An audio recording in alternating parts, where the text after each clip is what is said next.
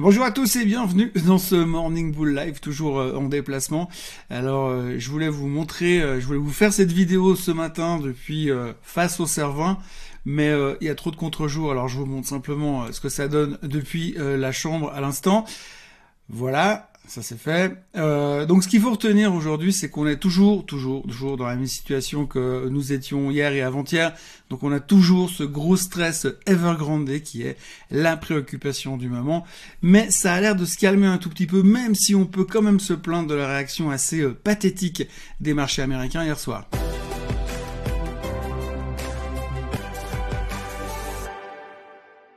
Donc oui, hier les marchés ont rebondi en Europe, 1,5% hein, de hausse à peu près partout en Europe. C'était très clair, très net, très ferme, très euh, très euh, strong. Vraiment, on avait l'impression qu'on voulait vraiment y aller. Les Américains ont laissé l'impression qu'ils voulaient y aller aussi, et puis ils se sont lamentablement dégonflés euh, en fin de séance pour terminer légèrement négatif.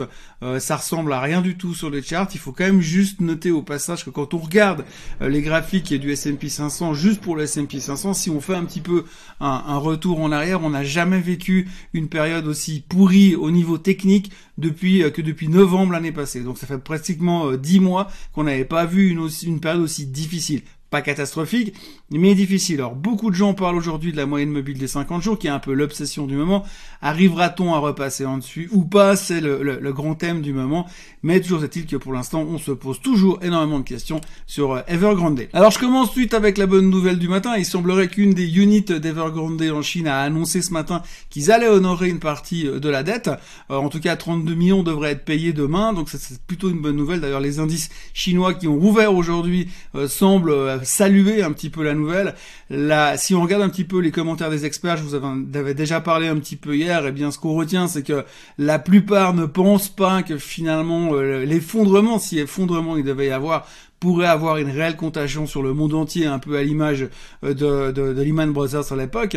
Mais bon, il y aura des conséquences, mais ce sera pas vraiment le truc, euh, le bain de sang total, parce que finalement, ça devrait être relativement contenu à un problème assez chinois. Il y aura certainement des conséquences sur la croissance, mais pour l'instant, on n'en est pas là, puisqu'on sait pas vraiment comment ça va se terminer.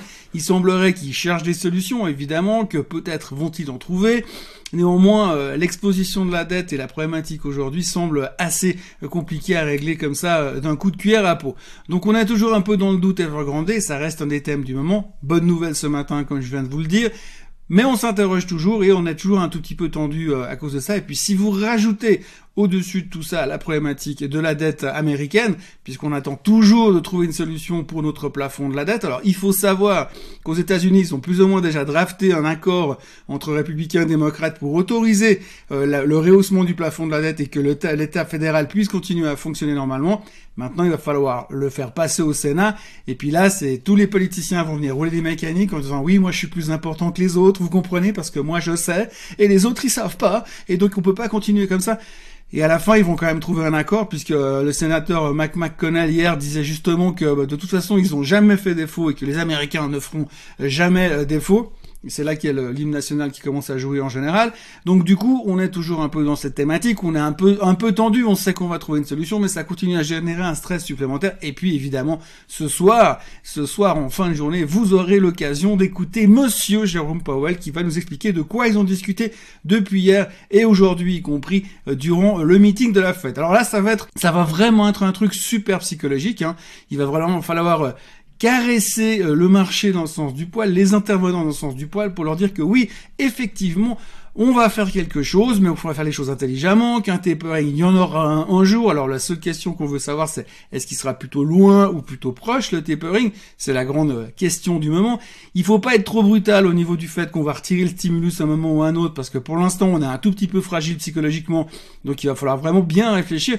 Donc je pense que là, sur les dernières heures avant le discours de Monsieur Powell, il y aura surtout un gros travail de diplomatie pour savoir comment est-ce qu'ils vont formuler le discours de la fête ce soir pour que ça fasse pas paniquer non plus les marchés qui sont quand même très fragiles comme je viens de le dire.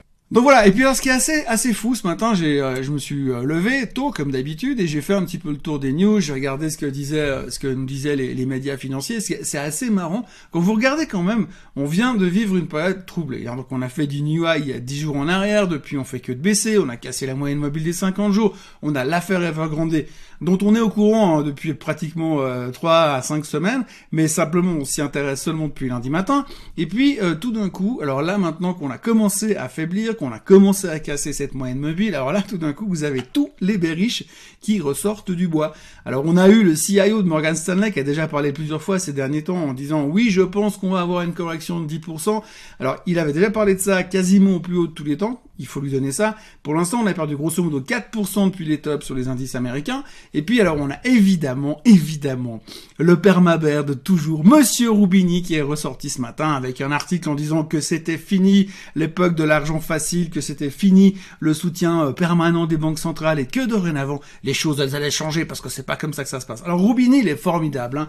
Aujourd'hui, euh, c'est euh, c'est clair que les boules sont mises à mal par rapport à ce qui se passe dans les marchés, mais tout d'un coup, vous avez Roubini qui va se pointer. Alors il arrive et puis lui, faut tirer sur l'ambulance directement. Alors effectivement, ça mal se passer, l'avenir est noir, etc., etc. Donc c'est assez marrant parce que c'est juste là maintenant que ça va mal que l'autre il ressort du bois. Alors d'habitude il est en boîte de nuit avec des mannequins chez Elite, mais là tout de suite euh, il est revenu et est devenu très négatif sur les marchés comme d'habitude.